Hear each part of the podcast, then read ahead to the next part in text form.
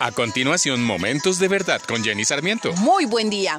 Lina es una mujer exitosa. Salió de la secundaria a los 17, estudió medicina e hizo una especialización que la ha llevado a lograr metas muy anheladas por profesionales y colegas de la salud. Actualmente ocupa un cargo privilegiado en uno de los hospitales más reconocidos del país.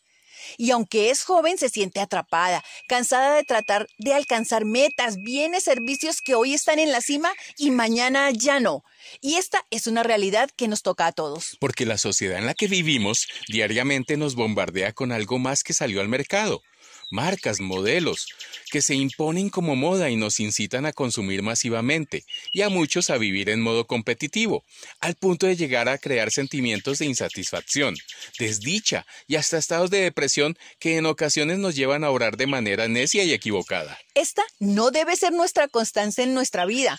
Posiblemente ya caímos en esta trampa, pero podemos parar esta carrera que nos lleva a comprar y a consumir innecesariamente y aprender a contentarnos con lo que ya tenemos.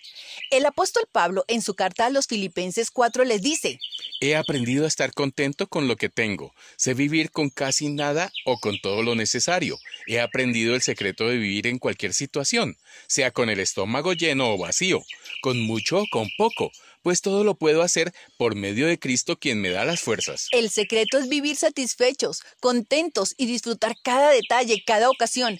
El contentamiento es algo que se aprende individualmente y la tarea no es contentarse, es aprender a hacerlo para vivir así. El contentamiento es una gracia divina, no es algo con lo que nacemos, sino es algo que Dios nos da a través de su Espíritu. La palabra dice, todo lo puedo en Cristo que me fortalece. Entonces tú puedes vivir contento en medio de las dificultades. Aprende, vuélvelo un hábito que con su ayuda, tu decisión y disciplina podrás lograrlo. Te invito a orar.